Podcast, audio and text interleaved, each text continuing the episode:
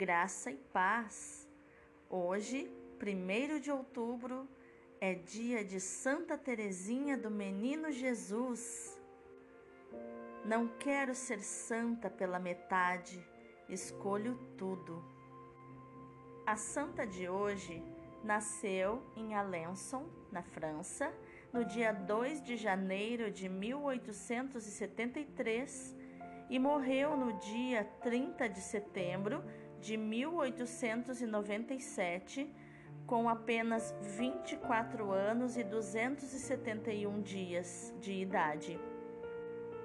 Nascida em uma família de ótimas condições financeiras e temente a Deus, seus pais, também santos, Luiz e Zélia, tiveram oito filhos antes da caçula, Teresa Quatro morreram com pouca idade, restando em vida as quatro irmãs da santa, que também se, se tornaram freiras: Maria, Paulina, Leônia e Celina.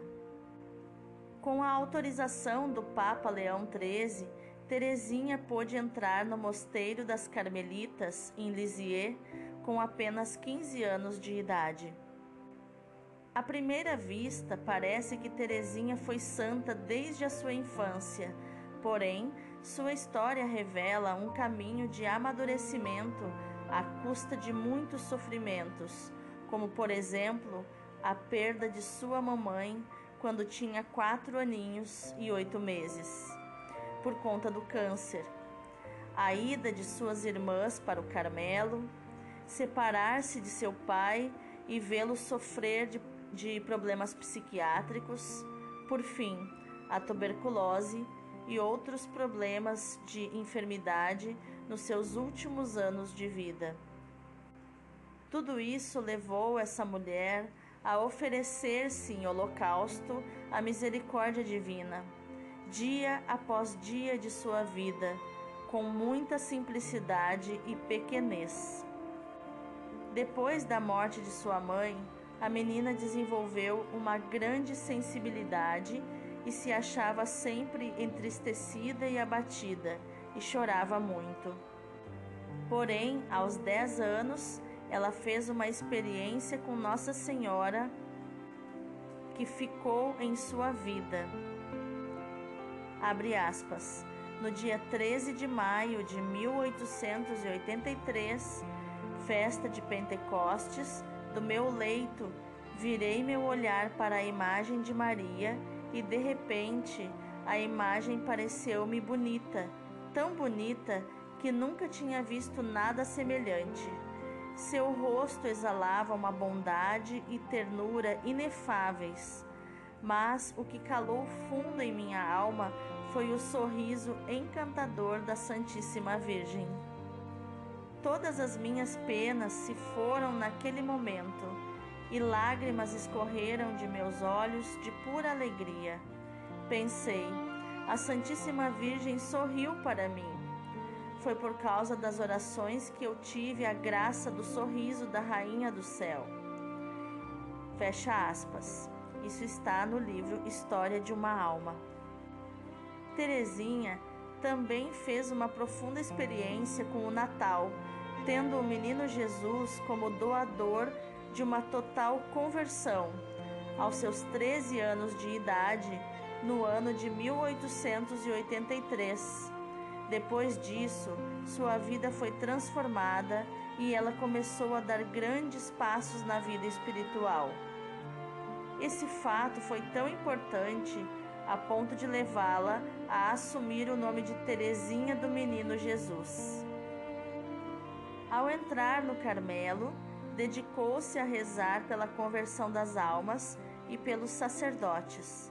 Porém, trazia em seu coração o grande desejo de ser missionária. Queria anunciar o Evangelho aos cinco continentes do mundo, até que descobriu no amor um caminho de perfeição. Abre aspas. No coração da igreja serei o amor, assim serei tudo, e nada impossibilitará meu sonho de tornar-se realidade. Fecha aspas. este trecho também do livro História de uma Alma. Logo após a sua morte, seria colocada como padroeira universal das missões católicas pelo Papa Pio XI. Através do amor, desenvolveu a infância espiritual ou pequena via, como ela mesma chamava. Essa consiste na extrema confiança em um Deus que é Pai, o que foi consequência do seu relacionamento com seu pai Luís. Ele levou sua filha a olhar a Deus como um pai bondoso, amoroso e misericordioso. Por isso, pôde confiar e se lançar sem reservas nos braços daquele que a leva como um elevador através de sua graça. Esse relacionamento filial gerou um transbordar de caridade, generosidade e gratuidade por parte da santa que desembocou na vivência com suas irmãs religiosas. Em sua extrema humildade, acreditava que o caminho era ser como criança diante de Deus. Assim, buscava sempre rebaixar-se na vida fraterna e amar sem reservas. Tudo isso levou-a a renovar a espiritualidade carmelita de João da Cruz, doutor do tudo ou nada. Vendo nessa caridade gratuita o caminho perfeito. Abre aspas. No crepúsculo desta vida aparecerei diante de vós, Deus, com as mãos vazias. Fecha aspas. Ou seja, nem apresentar méritos ou obras, simplesmente confiando no amor gratuito de Deus, que é Pai e nos salva, conforme está na primeira carta de João, capítulo 4, versículo 17. Essa experiência fez com que o Papa João Paulo II a proclamasse doutora da Igreja no dia 19 de outubro de 1997. Em seu leito de morte, com apenas 24 anos, disse suas últimas palavras: Ó, oh, amo, Deus meu, amo-vos. Após a sua morte, aconteceu a publicação de seus escritos, que se tornaram mundialmente reconhecidos. Assim, realizou a sua promessa de espalhar uma chuva de rosas de milagres e de graças de todo gênero. Sua beatificação aconteceu em 1923 e foi canonizada por Pio XI em 1925, que a chamava de uma palavra de Deus. Oração. Meu Deus, ofereço-vos todas as ações que farei hoje nas intenções e para a glória do Sagrado Coração de Jesus. Quero santificar as batidas do meu coração, meus pensamentos e obras mais simples, unindo-os aos seus méritos infinitos, e reparar minhas faltas, lançando-as na fornalha de seu amor misericordioso.